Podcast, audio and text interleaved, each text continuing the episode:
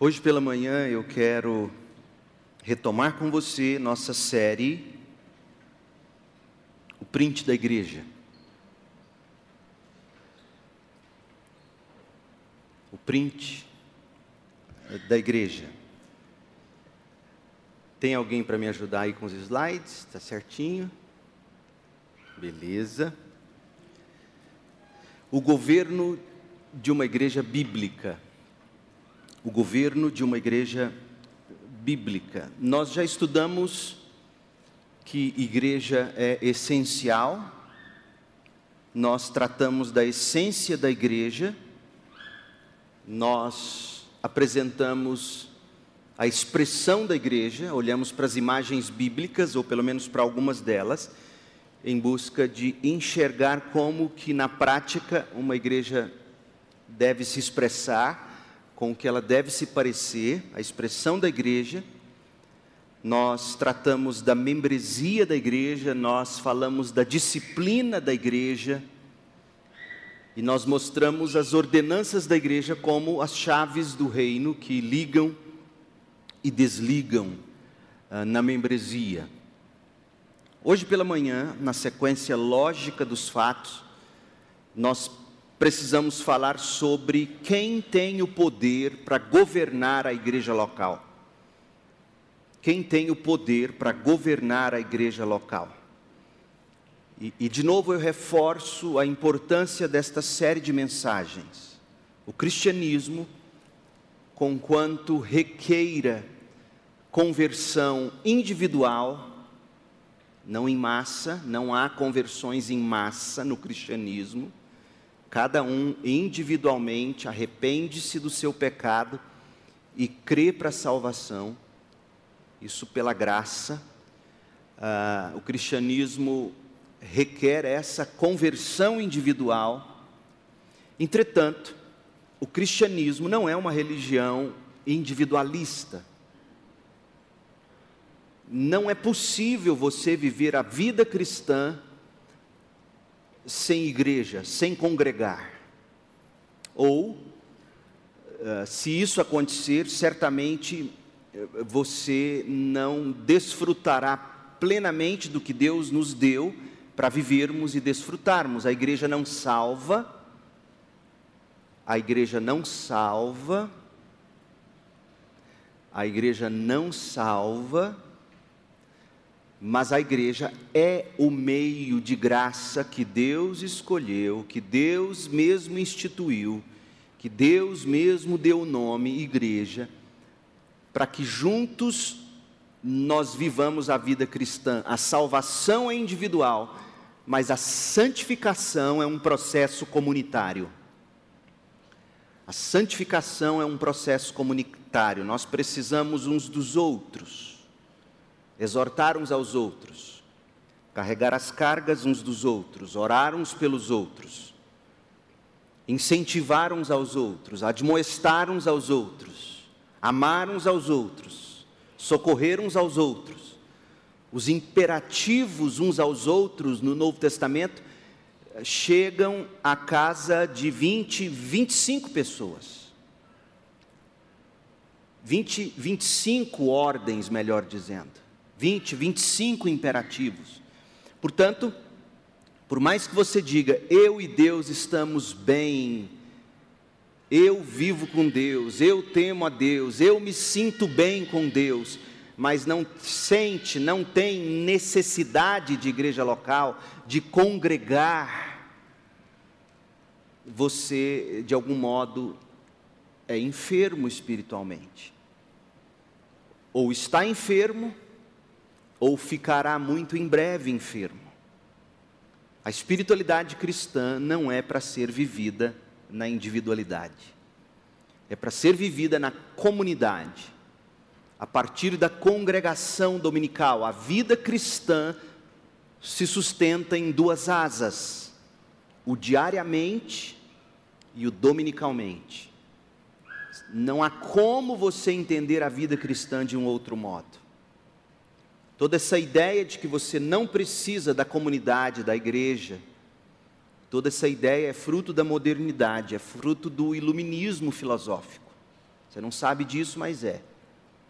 São dois os filhos do iluminismo: o racionalismo, que é aquela ideia de que a razão é autônoma, e o romantismo, que é a ideia de que a experiência do indivíduo é autônoma. E, e nesse sentido, a razão ou a competência do indivíduo para pensar o que ele quer individualmente, ele, sua cabeça é a própria sentença, é, é uma das grandes desgraças da modernidade, mas também a outra das desgraças da modernidade é esse expressionismo, é esse romantismo que deu à luz a autonomia da experiência. Então, a sua experiência com Deus, no mundo em que a gente vive, a sua experiência com Deus, ela é, ela é mais importante do que a sua vida na igreja. Meu povo, se, se o apóstolo Paulo acordasse de repente, ressuscitasse e visitasse o cristianismo contemporâneo, ele ficaria abismado, ele e os apóstolos. Porque quando você olha para o Novo Testamento, o, o mandamento não é para você se juntar a uma igreja simplesmente, é para você se submeter a ela. A sua experiência se submete à igreja. Como assim, pastor? Por exemplo, 1 Timóteo 3. Quando você vai escolher pastores, a Bíblia diz lá: quem almeja o episcopado, excelente obra almeja. Ou seja, quem tem uma experiência com Deus de chamado, excelente obra almeja. Só que essa experiência de chamado, esse almejar ao episcopado, se submete à igreja. Como? Paulo em seguida dá uma lista de qualificações que a igreja deve examinar. Então você vai procurar no Novo Testamento em vão porque você não vai descobrir no Novo Testamento a autonomia da sua experiência. Porque até a sua experiência de conversão, ela se submete à igreja. Como? Ora, eu digo que me converti a Cristo, que me arrependi dos meus pecados, me submeti a Cristo, e eu então quero ser batizado, porque é um mandamento bíblico, eu devo ser batizado. E será que acontece assim? Eu chego aqui numa igreja batista, por exemplo, e digo: Olha, eu me converti a Cristo, glória a Deus, e eu quero ser batizado. Ótimo, vamos encher o batistério, espera terminar o culto e nós vamos te batizar. Não, não é assim que funciona. A sua experiência de conversão, ela é submetida à igreja. A igreja em assembleia coloca você aqui na frente, você então confessa a sua fé, nós examinamos a sua fé e, com base no seu testemunho de fé, a igreja autoriza ou não o pastor a te batizar. Ora, gente, o que é isso? Se não a experiência cristã submetida à autonomia da igreja, da igreja local. Então toda essa ideia, e aí eu poderia aqui multiplicar Paulo, ou melhor, João, apóstolo, vai dizer que nós temos que testar os espíritos.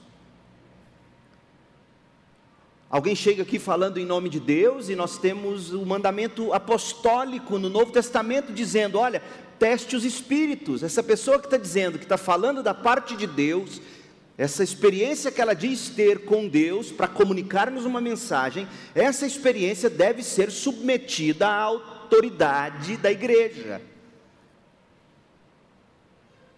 Não há no Novo Testamento a ideia de que a sua experiência com Deus é autônoma, está acima da igreja. O que você sente, o que você entende ser da parte de Deus, se não passar pelo escrutínio da Bíblia, se não passar pelo escrutínio do povo de Deus, é, é difícil você poder dizer ou afirmar. Eu estou sendo gentil quando eu digo difícil, porque eu poderia dizer é impossível você afirmar que é de Deus. Portanto, essa série de mensagens ela é importante na medida em que ela nos faz redescobrir não apenas como é uma igreja bíblica à luz do Novo Testamento, mas nos fala e nos mostra da importância dessa igreja. Agora, nós precisamos examinar quem governa a igreja local. Vivemos numa era de inúmeros abusos de autoridade e nós precisamos entender quem governa a igreja. Os pastores, o pastor, a diretoria, o conselho da igreja, quem governa a igreja? 1 Timóteo 3, versos 14 e 15. Paulo diz assim, escrevendo a Timóteo: Embora espero vê-lo em breve, escrevo-lhe estas coisas agora,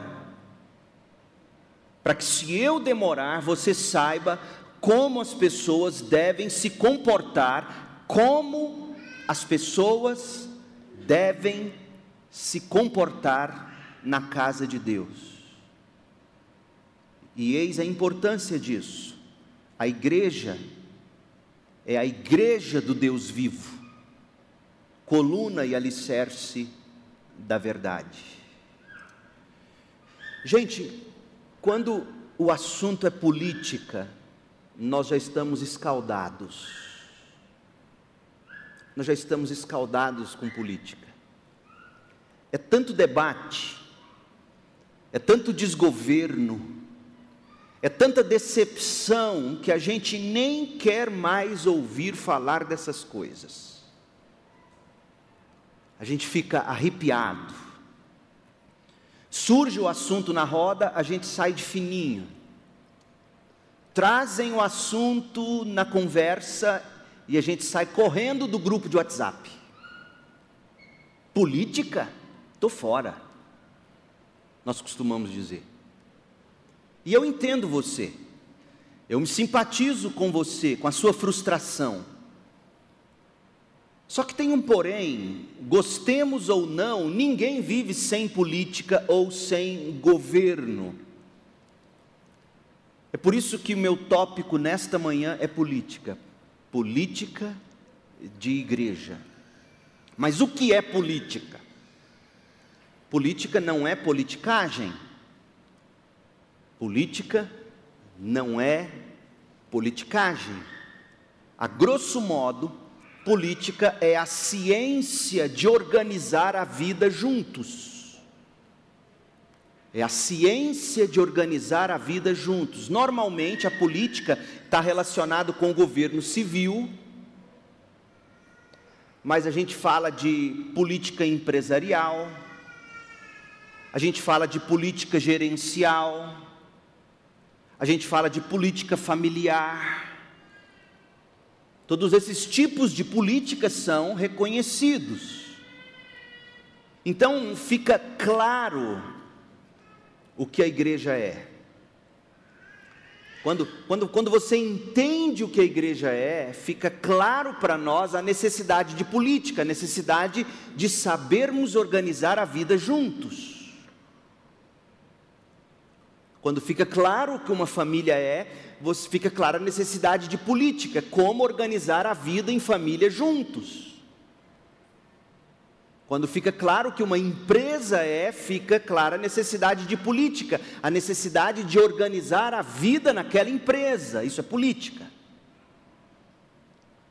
A igreja é a assembleia do povo de Deus, a família de Deus, a embaixada do reino dos céus. Então surge naturalmente a questão de como a igreja deve ser organizada, como a igreja deve ser liderada. E a forma como nós governamos a igreja, a forma como nós lideramos a igreja tem um nome: política, governo. Paulo, o apóstolo, ele tinha essa consciência. Tanto que quando escreveu ao jovem pastor Timóteo, que servia a igreja de Éfeso, ele escreveu o seguinte, 1 Timóteo 3, 14 e 15, que a gente leu no início, reveja comigo. Embora espera vê-lo, eu espero vê-lo em breve, escrevo-lhe estas coisas agora, para que se eu demorar, você saiba como as pessoas devem se comportar na casa de Deus. Paulo está escrevendo sobre governo, Paulo está escrevendo sobre política, política de igreja. Paulo está escrevendo sobre como organizar a vida juntos numa igreja local. E se você tem dúvidas de que Paulo estava falando de política de igreja, se você acha que é exagero meu dizer que Paulo estava falando de procedimentos, de organização, de governo da vida da igreja em Éfeso, recorde-se do contexto dessas palavras que a gente acabou de ler. Capítulo 2 de 1 Timóteo. Capítulo 2, Paulo tratou basicamente do culto, a política do culto. Paulo discorreu sobre o caráter e a conduta de homens e mulheres na igreja reunida. No capítulo 3, Paulo passou a falar dos oficiais da igreja, ele falou dos presbíteros, ou pastores, ou bispos, e falou dos diáconos. Até o versículo 7 do capítulo 3, ele falou dos presbíteros. Do verso 8 ao 13, ele falou dos diáconos. Isso no capítulo 3. E o que é isso, meu povo, se não política da igreja?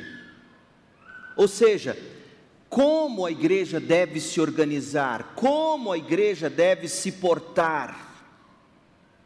Foi por isso que Paulo arrematou escrevendo na sequência do que ele vinha tratando, por isso que ele diz no verso 14, ele falou do culto no capítulo 2, ele falou dos líderes no capítulo 3, e aí no verso 14 ele arremata: Ora, eu quero te escrever essas coisas, porque talvez eu demore ter com você, e até eu chegar aí, eu quero que você saiba como as pessoas devem se comportar na casa de Deus. Política da igreja. E Paulo não parou por aqui. No capítulo 4, Paulo tratou de como a igreja deve proceder contra os falsos mestres, em face de um erro teológico específico. Você vê isso no capítulo 4, de 1 a 5. E ainda no capítulo 4, do verso 6 ao 16, Paulo falou de como os bons servos de Cristo devem servir na igreja. E no capítulo 5, o apóstolo se concentrou em instruir a respeito do cuidado com viúvas. E também ofereceu diversos conselhos sobre como tratar os pastores, os presbíteros. Portanto, gente, veja, essencialmente, a primeira carta a Timóteo é uma carta sobre política de igreja, sobre governo, é uma carta que trata da ciência de como organizar a vida eclesiástica juntos, como organizar a, a igreja local juntos. E quando o assunto é política na igreja, dois tópicos são essenciais. Quem governa a igreja é o primeiro tópico. E o segundo tópico, quem lidera ou quem serve na igreja, é o segundo tópico. E a resposta é a seguinte: à luz do Novo Testamento, o governo da igreja é exercido pela congregação, pela assembleia reunida, e a liderança da igreja é desempenhada pelos oficiais, pastores, presbíteros ou bispos e diáconos, que a própria congregação separa para servi-los como líderes e a própria congregação os supervisiona. Não é que sejam dois poderes autônomos na igreja, o poder dos líderes, o poder da igreja. Não, a igreja é o supremo poder. E os líderes separados pela igreja são também supervisionados pela igreja. Portanto, essas questões sobre as responsabilidades da congregação e o papel dos dois oficiais da igreja são assunto deste domingo. Agora pela manhã nós vamos falar do governo da igreja. E à noite, Deus permitindo, nós vamos falar dos oficiais da igreja. As igrejas, gente, vamos falar de formas de governo de igreja. Bem resumidamente, as igrejas têm muitas diferentes formas de governo. E, e, e eu sei que, além das que eu vou destacar aqui em linhas gerais, existem outras, sobretudo no mundo contemporâneo. Mas se você analisar a fundo, todas as outras formas de governo, de algum modo, derivam das que eu vou apresentar. De algum modo, se corrompem ainda mais a partir das formas que eu vou resumidamente apresentar. Por exemplo, a Igreja Católica Romana. A Igreja Católica Romana tem um governo mundial sob a autoridade do Papa. As igrejas episcopais ou hierárquicas. Essas igrejas têm bispos com autoridade regional e acima deles arcebispos. Então veja que, nesse sentido, muitas igrejas hoje em dia, mesmo que não adotem o nome de igrejas episcopais ou igrejas hierárquicas, na prática funcionam como episcopais ou hierárquicas. Por quê? porque essas igrejas têm uma autoridade local ou uma autoridade regional, e acima delas tem uma autoridade geral. Essa forma de governo é episcopal ou hierárquica, portanto. A igreja presbiteriana. As igrejas presbiterianas dão autoridade regional aos presbíteros, e os presbíteros são presbíteros eleitos em cada igreja, e aí os presbíteros de cada igreja, de algum modo, exercem autoridade regional e autoridade nacional também é dada aos concílios e tem sobre sobre os presbitérios tem um supremo presbitério ou um supremo concílio. As igrejas batistas e outras igrejas independentes não tem uma autoridade de governo além da congregação local. A autoridade suprema para o governo batista ou congregacional, a autoridade suprema é a igreja local. E é opcional a filiação à denominação. Então, de um modo geral, nas igrejas locais, os batistas geralmente têm um único pastor com um grupo de diáconos. Mas, em alguns casos, sobretudo no passado mais recente, algumas igrejas têm um grupo de pastores ou de presbíteros. Para quem desconhece a história dos batistas, ah, infelizmente não, não se dão conta de que, conquanto lá no início as igrejas batistas sempre tiveram a autoridade de governo na congregação, na assembleia congregacional, eles funcionaram tendo líderes como sendo presbíteros. Por exemplo, a igreja de Spurgeon, Batista, o grande Spurgeon, tinha presbíteros e diáconos, mas a autoridade era da congregação. Aí, nesse sentido, quem exerce a autoridade de governo é a congregação, e quem lidera a igreja são os presbíteros, junto com o serviço dos diáconos. Os presbiterianos têm um grupo de presbíteros, os episcopais têm uma comissão de leigos ou pastores remunerados, e outras igrejas têm apenas um conselho, talvez paroquial. Agora, gente, não é nosso propósito nesta mensagem detalhar cada sistema de governo. Se você deseja se aprofundar neste tema, eu recomendo a Teologia Sistemática do Wayne Gruden. Aliás, você tem que ter esse livro em casa, porque vira e mexe você vai querer consultar algum assunto teológico, e ao meu ver, o Wayne Gruden, a teologia sistemática dele, da editora Vida Nova, é o livro mais completo e acessível para os crentes como um todo.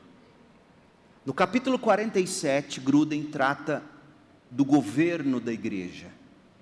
É uma excelente introdução a esse tópico. Gruden é um teólogo batista e, e vale a pena você conhecer esse trabalho dele, indispensável para o seu amadurecimento no conhecimento das doutrinas centrais da fé cristã. Muito do que eu estou discorrendo nessa manhã, eu estou uh, me, me, sustentando nos estudos uh, de Gruden. Então, o que nós faremos a seguir é o seguinte, bem resumidamente. Uh, nós vamos dizer que algumas dessas formas de governo são divididas em três categorias, e todas as outras se derivam delas, como eu já disse. A gente tem o sistema episcopal, presbiteriano e o congregacional.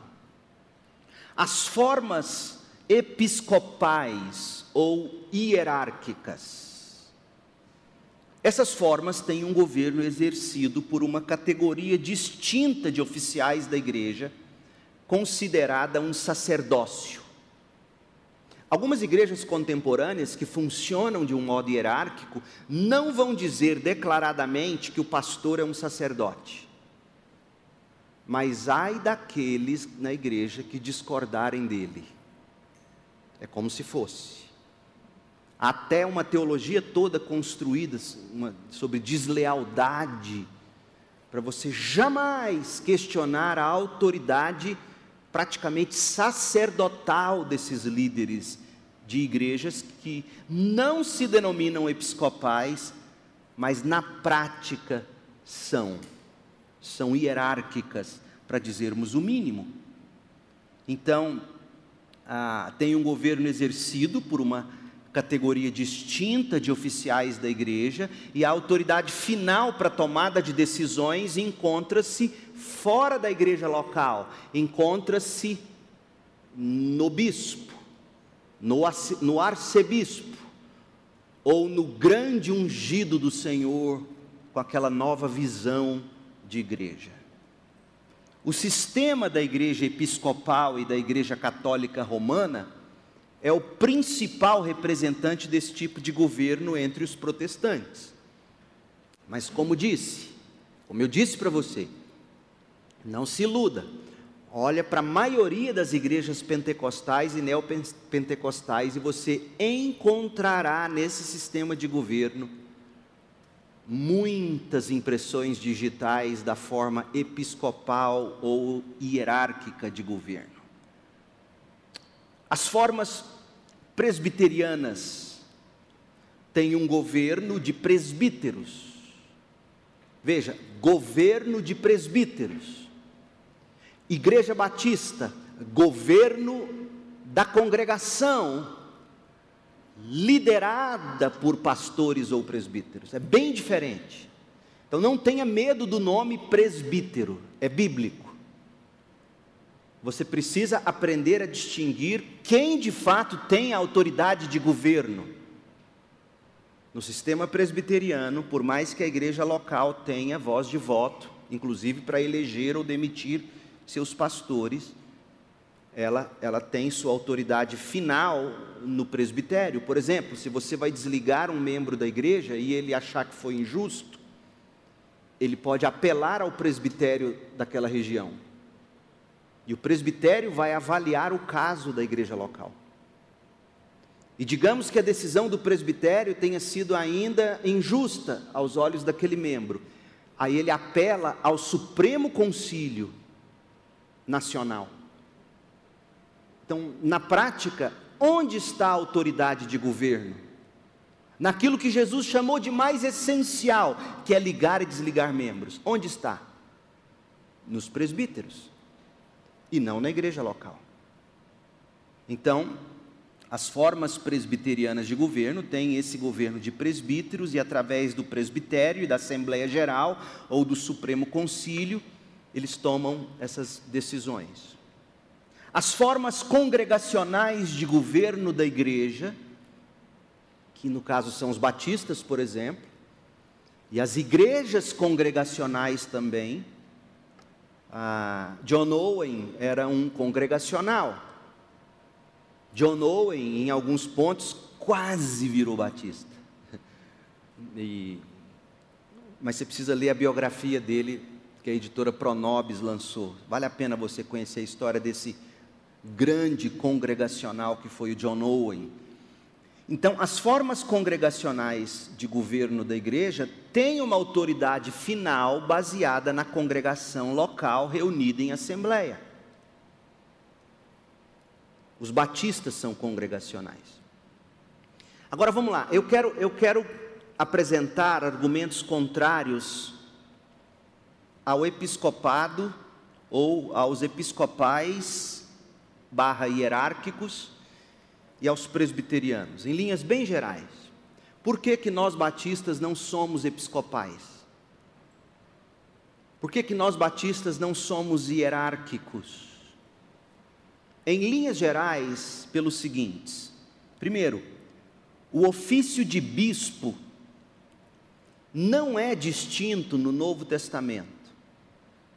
Bispo no Novo Testamento é um sinônimo de presbítero, que também é um sinônimo de pastor. E por que os três sinônimos?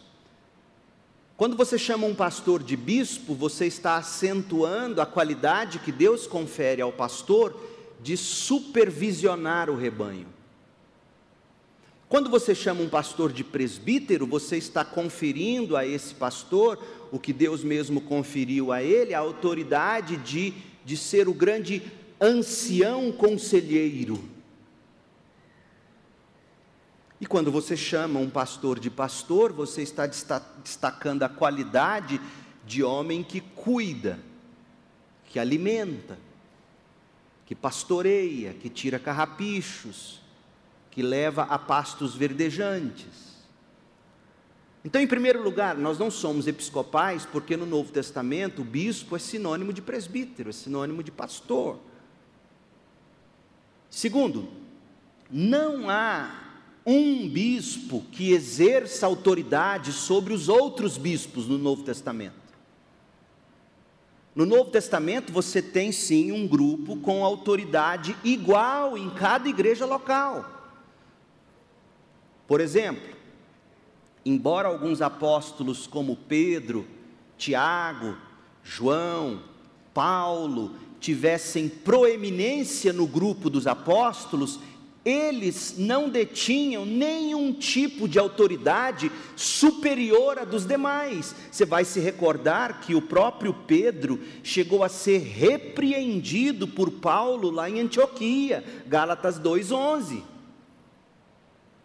Então, não existe um bispo supremo que não possa ser repreendido.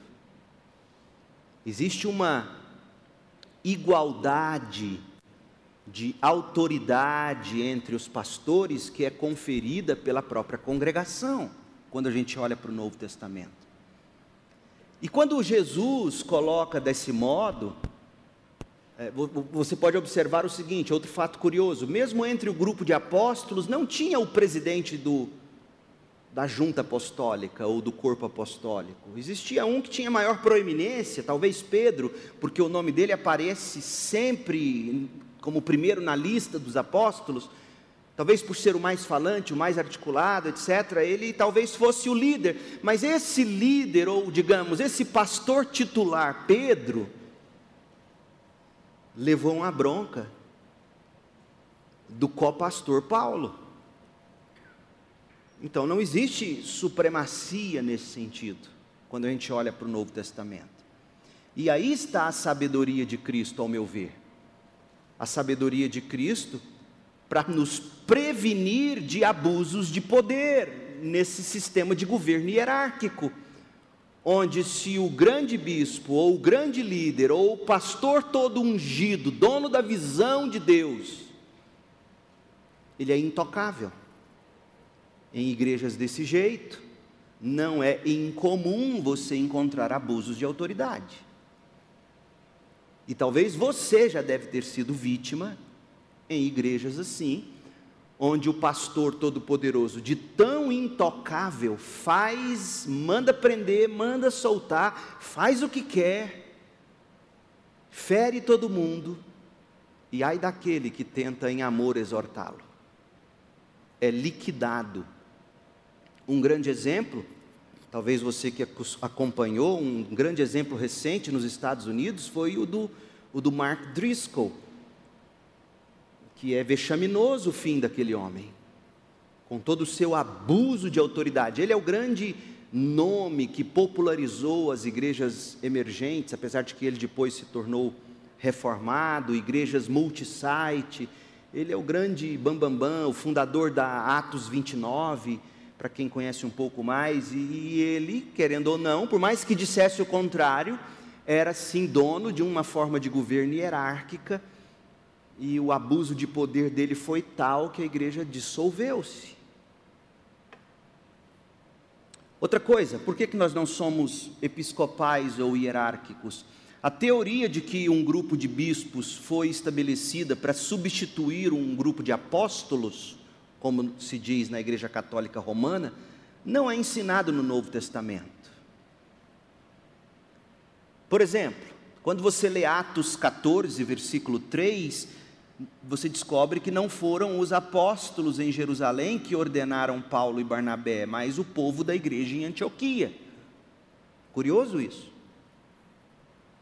Outra coisa, você não vê Paulo dizendo que ele recebeu a autoridade apostólica de Pedro.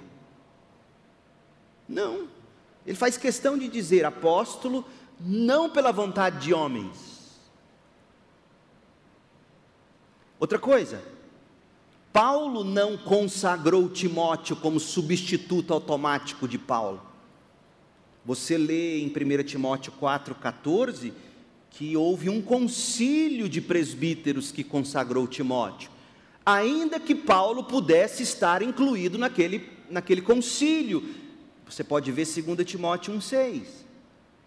Mas a ideia é: Nunca aconteceu de Pedro transferir autoridade para Paulo, que transferiu para Timóteo e assim sucessivamente. Outra coisa, mesmo que possa ser argumentado que o desenvolvimento de um sistema episcopal, com bispos únicos, com autoridade sobre diversas igrejas, mesmo que alguém diga que isso foi benéfico na igreja primitiva, como alguns vão dizer, equivocadamente, você também pode argumentar que o que houve foi um desvio do padrão. Sabe qual é? O John Stott diz isso, e gozado que ele era um episcopal na igreja anglicana. John Stott destaca isso no comentário dele de terceira de João. Ele diz que talvez o desvio para o episcopado abusivo tenha surgido ainda no Novo Testamento, na terceira carta de João, quando você ouve lê no verso 9 de um homem chamado Diótrefes, que gostava de ser o mais importante e se recusava a receber até o apóstolo João. A Almeida Revista Atualizada diz que Diótrefes gostava de exercer a supremacia sobre os demais. Então, por essas e outras, nós batistas não somos episcopais, nós não somos hierárquicos. Segundo, por que, que nós não somos presbiterianos? Quais são os argumentos contrários à forma de governo presbiteriana? Em linhas gerais, é o seguinte: em nenhuma passagem da Bíblia nenhuma passagem da Bíblia você vai encontrar os presbíteros de uma igreja local exercendo autoridade regularmente estabelecida pela igreja para exercer autoridade na igreja, você não vai ver esses presbíteros de uma igreja exercendo autoridade sobre outras igrejas ou assuntos de outras igrejas. Padrão é, pelo contrário, que os presbíteros são ordenados nas igrejas locais, e sobre essas igrejas eles exercem liderança e alguma autoridade supervisionada pela membresia. Paulo, inclusive, em 1 Timóteo 5, versos 19 e 20, ele instrui Timóteo para que Timóteo instruísse a igreja em Éfeso sobre, por exemplo, digamos que alguém na igreja começasse a ter algum problema com os presbíteros ou pastores. Paulo orienta. Você tem que ter pelo menos duas ou três testemunhas, e se o caso for de disciplina, eles terão que ser disciplinados, os pastores ou presbíteros, na assembleia dos crentes, na igreja local. Contra a nossa afirmação, os presbiterianos mencionam que o concílio de Jerusalém, em Atos 15, ah, de alguma forma, sustenta essa forma de governo presbiteriana. Aparentemente, os presbíteros e os apóstolos em Jerusalém eram, ah, juntamente com os representantes lá da igreja de Antioquia, Atos 15, versículo 3, eles se reúnem eh, não porque eles entendiam que tinha um sistema de governo presbiteriano que decidia as coisas para as igrejas seguirem. Não, na verdade, alguns desses presbíteros de igrejas se reuniram em Jerusalém para ouvir os apóstolos. Os apóstolos ainda eram vivos. Mas mesmo assim, outro fato curioso, você não vê que eles convocam todos os presbíteros de todas as igrejas. É um presbítero local ali, Antioquia, os presbíteros, junto com os presbíteros ali de Jerusalém, junto com os apóstolos, porque eles queriam ouvir os apóstolos. E, e então, primeiro, eles, eles não chamam todos de todas as regiões. Sobretudo, eles não chamam os presbíteros de igrejas predominantemente judaicas, já que o assunto envolvia judaísmo na igreja. Mas o que eles fazem? Eles se reúnem para ouvir os apóstolos, mas para mim o mais curioso, os apóstolos consultam a igreja em Jerusalém. A decisão não é tomada só pelos apóstolos e presbíteros. Então perceba que, longe de estar ali nos dizendo que é plenamente bíblico um sistema presbiteriano de governo, o que nós temos ali é uma transição, os apóstolos ainda vivos, eles queriam ouvir os apóstolos, e mesmo os apóstolos consultam a igreja sobre o tema.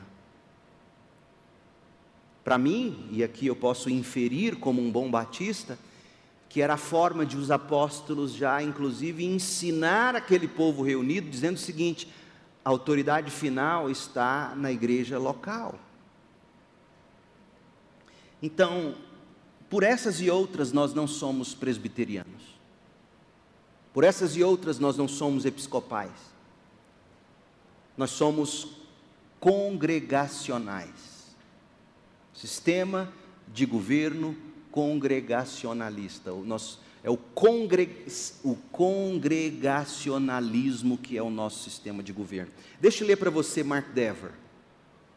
Ele escreveu assim: o congregacionalismo é apenas o entendimento de que a corte final de apelação nas questões concernentes à vida da igreja local, a corte final não é o bispo de Roma, não é o bispo de Constantinopla, não é o bispo de Washington ou de Brasília, no nosso caso.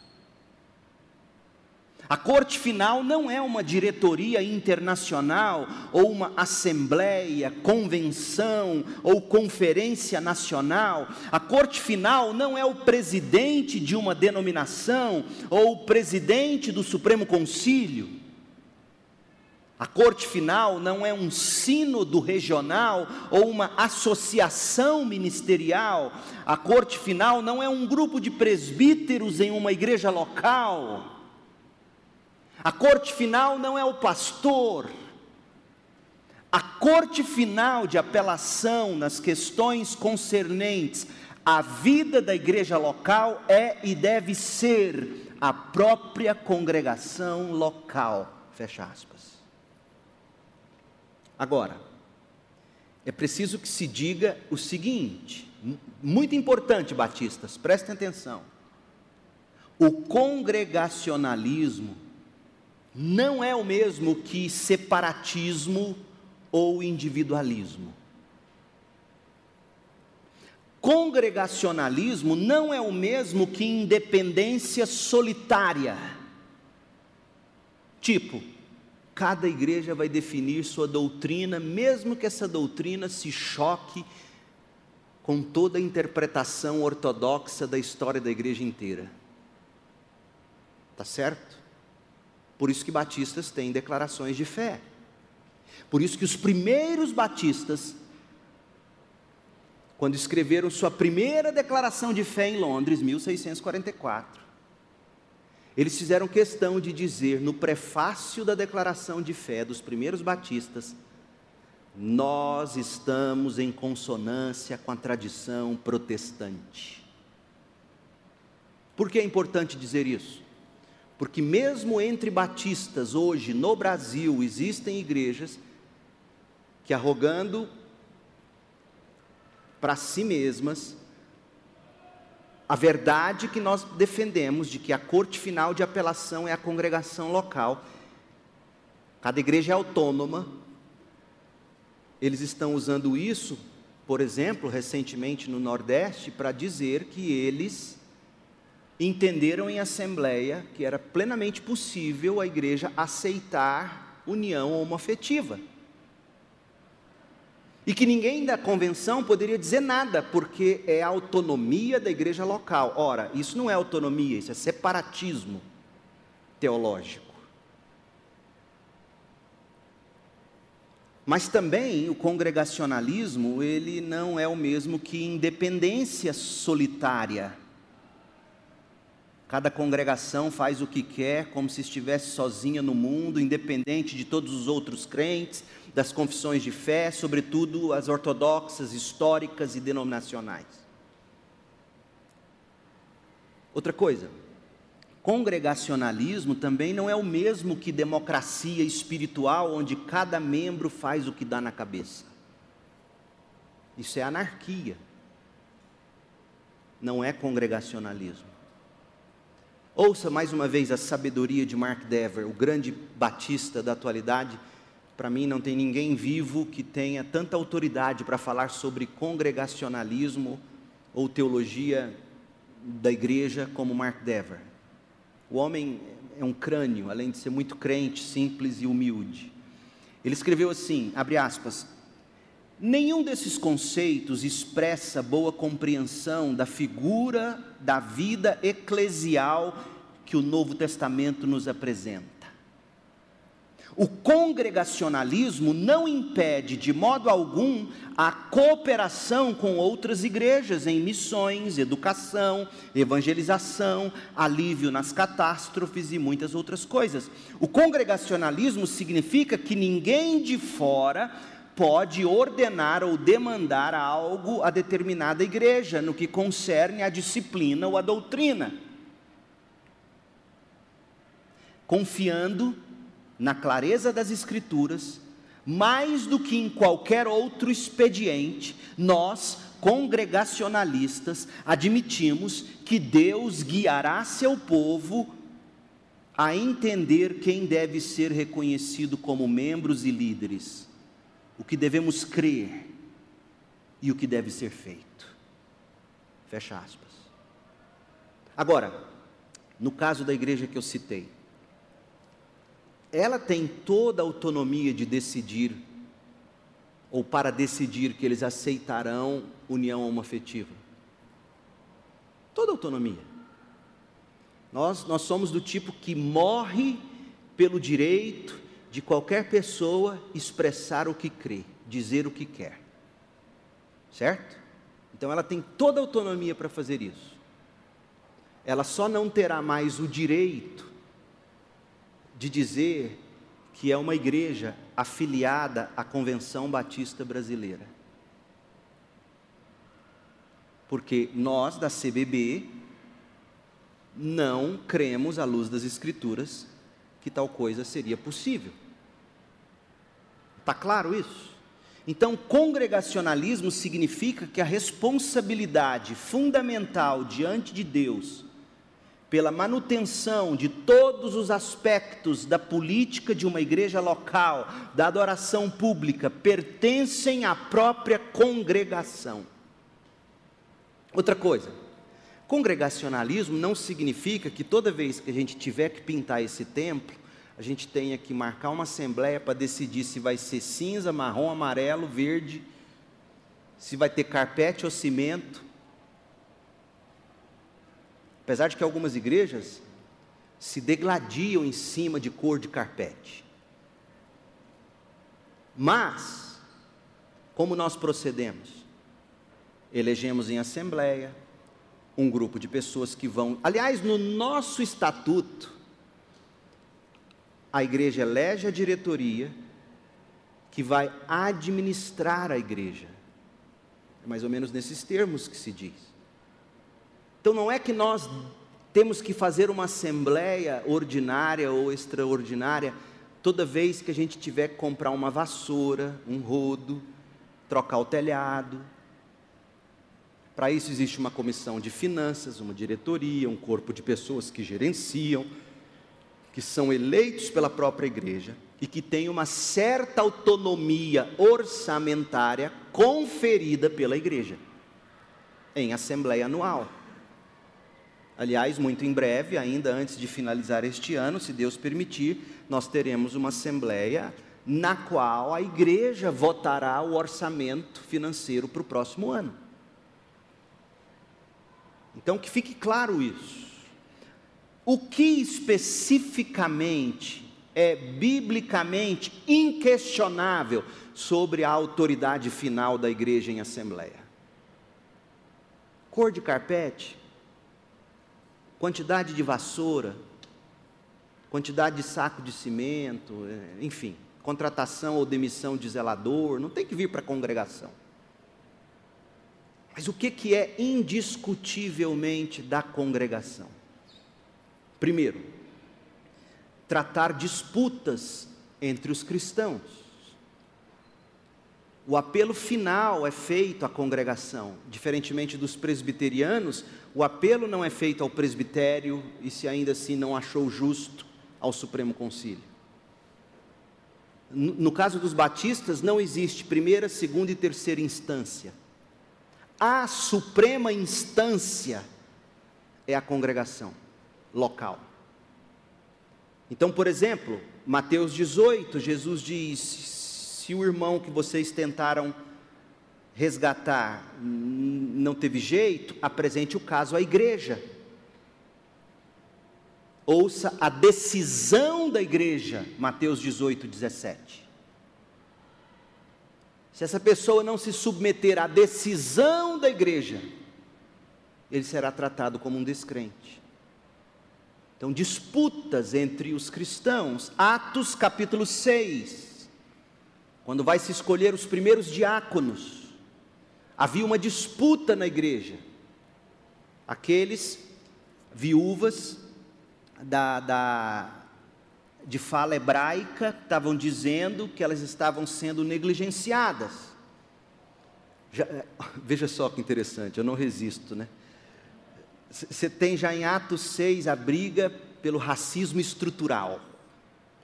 Né? Ou seja, as viúvas de fala grega estavam se queixando das viúvas de fala hebraica. Porque os de fala hebraica eram os crentes judeus, eram maioria.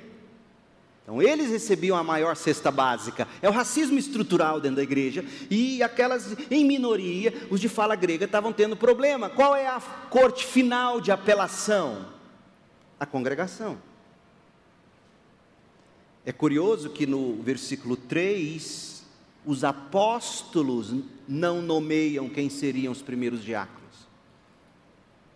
Os apóstolos dizem que a congregação em Jerusalém escolheriam, Atos 6:3. E quando você examina os nomes dos diáconos eleitos, todos têm nomes gregos. O problema era que as de fala grega estavam se sentindo injustiçadas, vamos eleger diáconos gregos. Para acabar com esse racismo estrutural. Olha que coisa linda. O cristianismo tem muito. Não estou dizendo que era racismo estrutural, não, gente. Por favor, entendam. Por favor, entendam. Não estou dizendo que era. Mas há uma. É impossível não fazer a brincadeirinha. E aí a ideia agradou a todos, diz o capítulo 6, verso 5, a todos quem? A todos da igreja.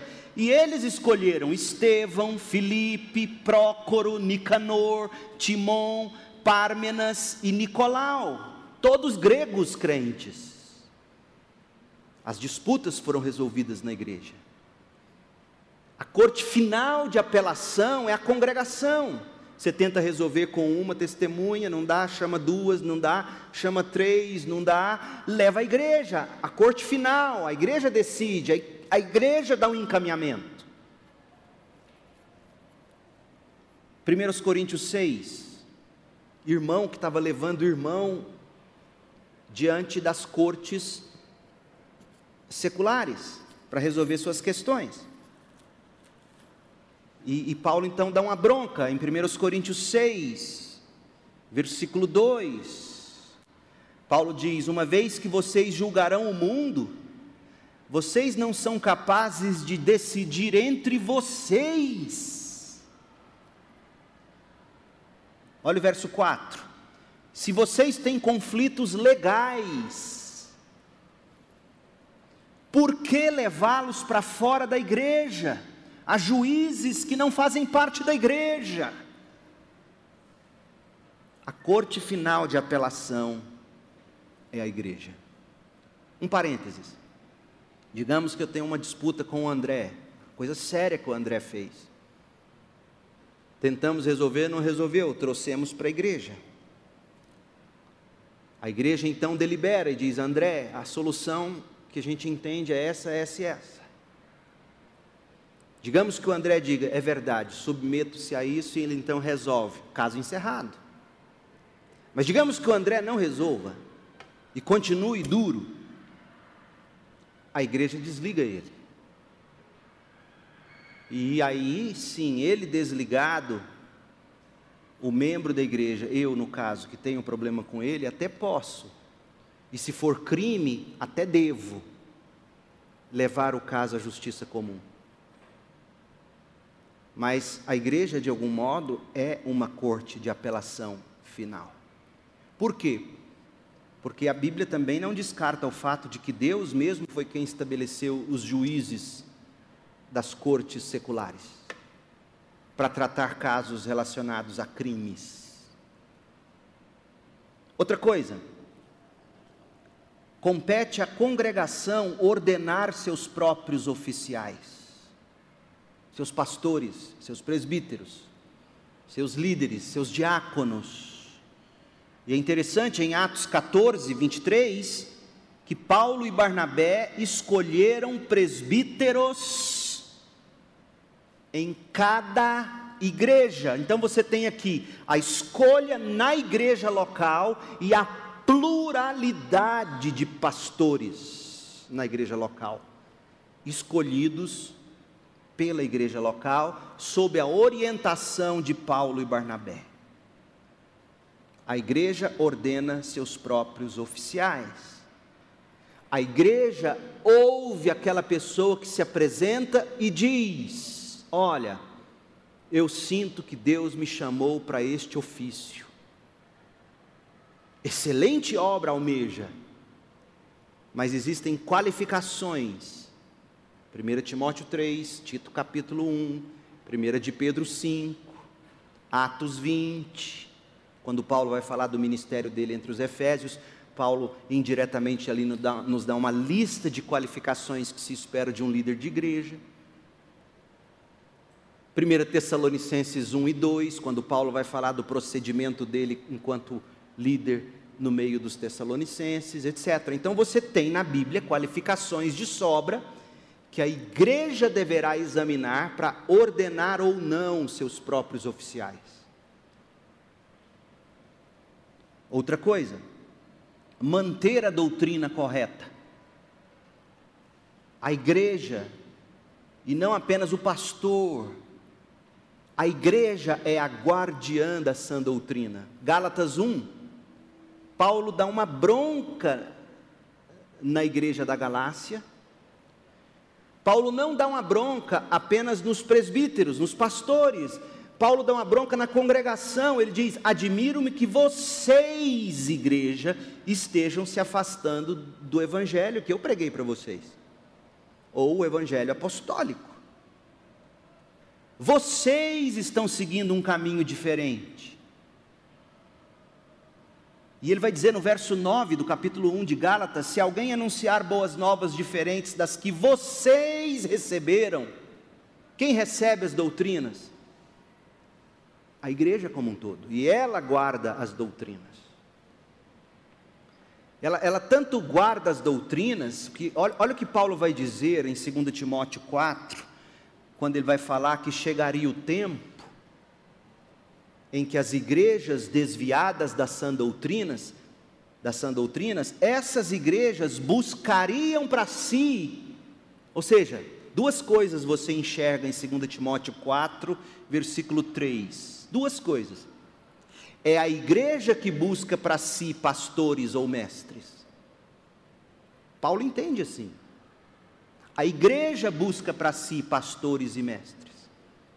E a outra coisa que você vê no capítulo 4, versículo 3, é que eles buscariam para si mestres que digam apenas aquilo que agrada seus ouvidos, mestres que pregam as doutrinas que eles querem ouvir. Então, Paulo nos revela em 2 Timóteo 4, 3, que a igreja mantém a doutrina correta, e a principal maneira da igreja manter a doutrina correta, segundo Paulo escreve a Timóteo, segunda carta, a, a, principal maneira da igreja manter a sã doutrina é a igreja buscar e manter para si mestres ortodoxos, pastores bíblicos. Outra coisa, a disciplina eclesiástica é realizada pela igreja. A disciplina eclesiástica é realizada pela igreja. 1 Coríntios 5, de 12 a 13, eu não vou falar muito disso, porque a gente falou isso nas últimas mensagens, mas Paulo dá uma bronca na igreja dos Coríntios e, e diz: Olha, vocês estão guardando na membresia pessoas que já deveriam ter sido julgadas por vocês em assembleia. Outra coisa, guardar a saúde da membresia, segundo aos Coríntios 2, de 5 a 8 guardar a saúde da membresia. Paulo escrevendo sobre aquele homem que a igreja de Corinto tinha desligado, porque aquele homem tinha feito um levante para dividir a igreja contra Paulo. A igreja foi lá, a maioria da igreja votou para excluir o homem, corretamente. E agora Paulo está dizendo: chegou a hora de vocês trazerem-no de volta. E aqui você aprende que a tarefa da membresia da igreja é guardar a saúde da igreja. Percebeu alguma divisão incurável? A igreja desliga aquele que se levanta para dividir a igreja. Mas a gente não faz isso. E a responsabilidade nossa é guardar a membresia. Então, Mark Dever, ele escreveu o seguinte: Nenhum corpo fora de toda a congregação tem esse mesmo grau de responsabilidade. Embora os líderes numa congregação tenham suas responsabilidades especiais diante de Deus, até a menor das congregações, que toma sobre si mesma a tarefa de prover e ouvir a pregação regular da palavra de Deus, bem como do, de praticar o batismo e a ceia do Senhor, até mesmo a menor das congregações, toma necessariamente sobre si a mesma responsabilidade pela prática correta de membresia e disciplina, mesmo sobre aqueles que são chamados para serem seus líderes. Mesmo os líderes são disciplinados pela igreja. E aí Mark Dever complementa: embora as congregações possam errar e de fato erram, no cumprimento dessas responsabilidades, igrejas erram. embora elas errem, a responsabilidade não deixa de lhes pertencer. Nenhum outro corpo, dentro ou fora da igreja local, nenhum outro corpo dentro, presbíteros, nenhum outro corpo dentro, diáconos, nenhum outro corpo dentro, conselho da igreja, nenhum outro corpo dentro ou fora da igreja local pode remover de maneira definitiva essas obrigações e deveres da congregação como um todo. Tolerância de ensino errado, especialmente em relação ao Evangelho, negligência do batismo ou da ceia do Senhor e descuido em admitir ou excluir membros são de responsabilidade da congregação local. É por isso que nós somos batistas. E concluindo, rapidamente, por que se importar com o congregacionalismo? Por que, que o congregacionalismo é importante? Em primeiro lugar, o sacerdócio universal dos crentes. O sacerdócio universal dos crentes. Próximo slide. Dormiram ali, né? Próximo slide. Isso. O sacerdócio universal dos crentes. Gente, além do fato de nos parecer ser o mais bíblico, à luz do Novo Testamento, de modo muito prático, o congregacionalismo é que tem o maior potencial de tornar os membros da igreja em quem de fato cada membro da igreja é. Cada membro da igreja é um sacerdote diante de Deus. 1 de Pedro 2,9. Em última instância, ouça o que eu vou te dizer, Batista, membro da CIB, Batista, em última instância, no congregacionalismo, no sistema de governo congregacional que é o nosso, em última instância, membresia de, da igreja ou de igreja é um ofício, é um ministério. Os pastores preparam os membros para que os membros exerçam seu ministério de guardar a membresia, de exortar uns aos outros, de discipular uns aos outros, de corrigir uns aos outros, de orar uns pelos outros, de ir atrás dos que estão desviados. Ser membro de uma igreja batista é ser um oficial da igreja. Você é um oficial da igreja. A disciplina da igreja começa com você individualmente, que ouve um membro dizer uma besteirinha qualquer e aí você, hum, aí você ouve ele dizer de novo. Na terceira vez você chama ele para um café, conversa em amor. Se ele mudar, você exerceu o ministério com sucesso. Se ele não mudar, você traz dois ou três. Se ele não mudar, você leva para a congregação, mas perceba que, em, em primeira instância, você é um oficial. E o papel da igreja, conforme diz Efésios 4, de 11 a 16, o papel da igreja é levantar pastores ou presbíteros que preparem os membros para os membros exercerem seu ministério. O ministério é de cada membro. Por que, que o congregacionalismo importa? Porque no congregacionalismo o, sacerdócio universal dos crentes tem maior potencial de ser exercido. O ministério da igreja não está na mão dos pastores, não está na mão do presbitério, não está na mão do conselho da igreja, não está na mão dos diáconos, o ministério da igreja está na mão dos membros da igreja, amém? Por isso nós somos batistas. E segundo lugar, o congregacionalismo ele proporciona um melhor equilíbrio entre os poderes da igreja. Porque veja, olha só, na igreja você tem dois poderes, digamos. Olha aqui para mim, olha meus gestos.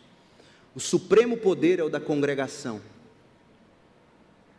Mas existe um, um poder executivo, digamos, que é exercido pelos pastores. Da mesma forma que Deus deu à congregação a autoridade suprema, Deus deu aos pastores alguma autoridade. Por exemplo, Hebreus 13, 17, há o mandamento bíblico para se obedecer aos líderes e fazer o que eles dizem. Veja, há uma certa autoridade sobre os líderes. Obedeçam, façam o que eles digam. Efésios 4,11 diz que, que, que o Cristo ressurreto concedeu pastores e mestres para a igreja. Atos 20, 28 fala que o Espírito Santo constituiu presbíteros nas igrejas. Então, existe uma certa autoridade conferida pelo próprio Deus a pastores, presbíteros, diáconos, os seus líderes. Mas a suprema autoridade é da congregação. Então, o equilíbrio de poderes é assim: a congregação reconhece isso e o traz, traz esses pastores ou presbíteros ou diáconos ou líderes para exercer autoridade sobre os membros mas essa autoridade dos pastores, presbíteros, diáconos, conselho, liderança da igreja, essa autoridade é supervisionada pela igreja. No momento em que essas autoridades aqui, que a igreja constitui, começa a ferir o corpo, em qualquer modo possível, olha o que Paulo recomenda fazer. 1 Timóteo 5,19. 1 Timóteo 5,19 Igreja, SIB, não aceite acusação contra um presbítero sem que seja confirmada por duas ou três testemunhas. Por quê? Porque toda hora vai ter gente contra o pastor, contra os líderes, uma, uma queixa contra os líderes, então tem que ter dois ou três. Ou seja, tem que ser um negócio que é visto por mais gente e que incomoda mais pessoas. E aí, se isso não se resolver e se de fato comprovar que é um pecado, olha o verso 20: aqueles que pecarem, aqueles presbíteros, devem ser repreendidos diante de todos, o que servirá de, de, de forte advertência para os demais.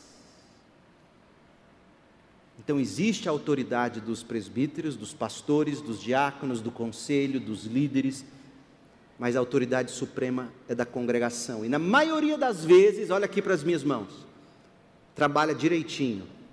O líder vai, a igreja está junto. Mas digamos que o pastor Leandro pise feio na bola. Não tem mais aptidão para ensinar, não, não prega mais teologicamente, errou, um pecado moral, enfim. Olha só o que, que acontece a congregação vem e faz assim. E a congregação vem e traz outro. Equilíbrio entre poderes. No meio batista, não é que a congregação é o povo e os líderes são os deputados e senadores. Todos são servos, congregação e líderes e líderes estão sob a supervisão da congregação.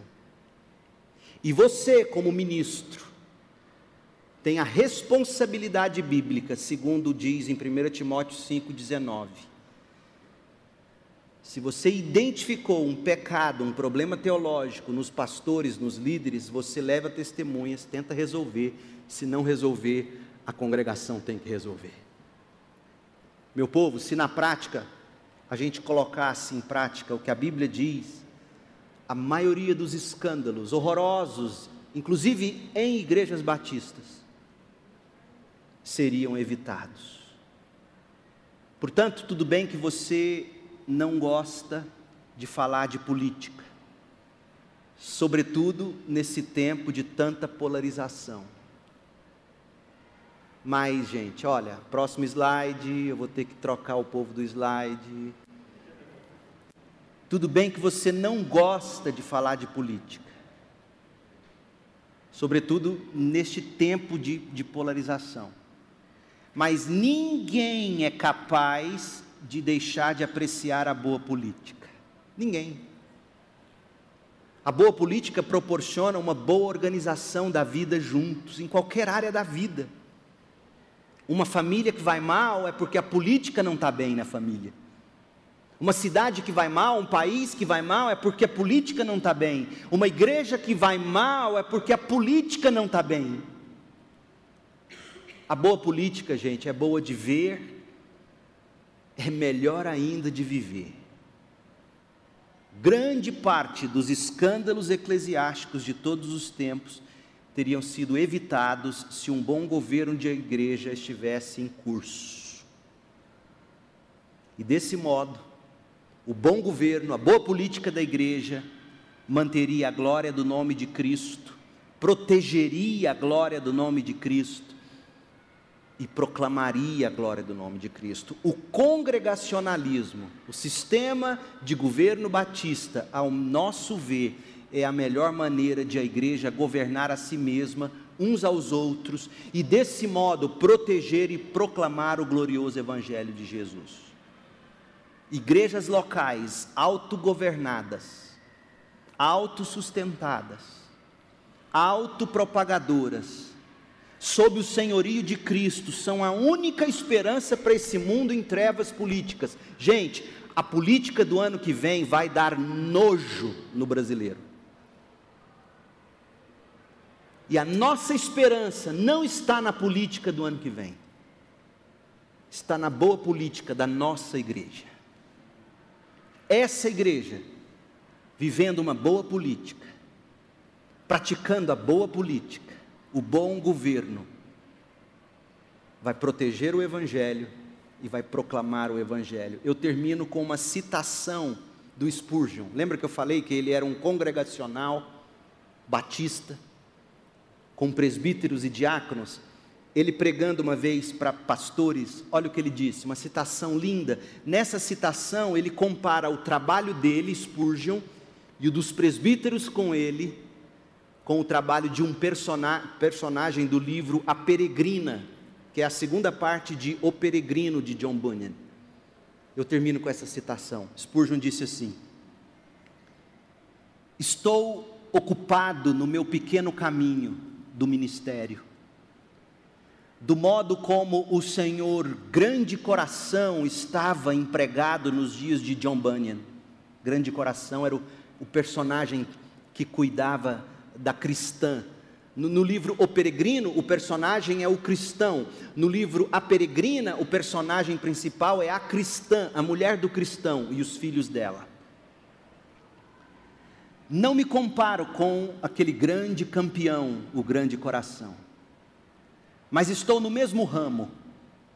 Estou engajado como pastor em conduzir viagens pessoais ao céu, e eu tenho comigo, no momento, o querido ancião honesto, a imagem do presbítero, o ancião honesto. Estou feliz que ele ainda esteja vivo e ativo. E há a cristã e seus filhos é meu dever, da melhor maneira que posso, matar dragões e cortar cabeças de gigantes e liderar os tímidos e trêmulos.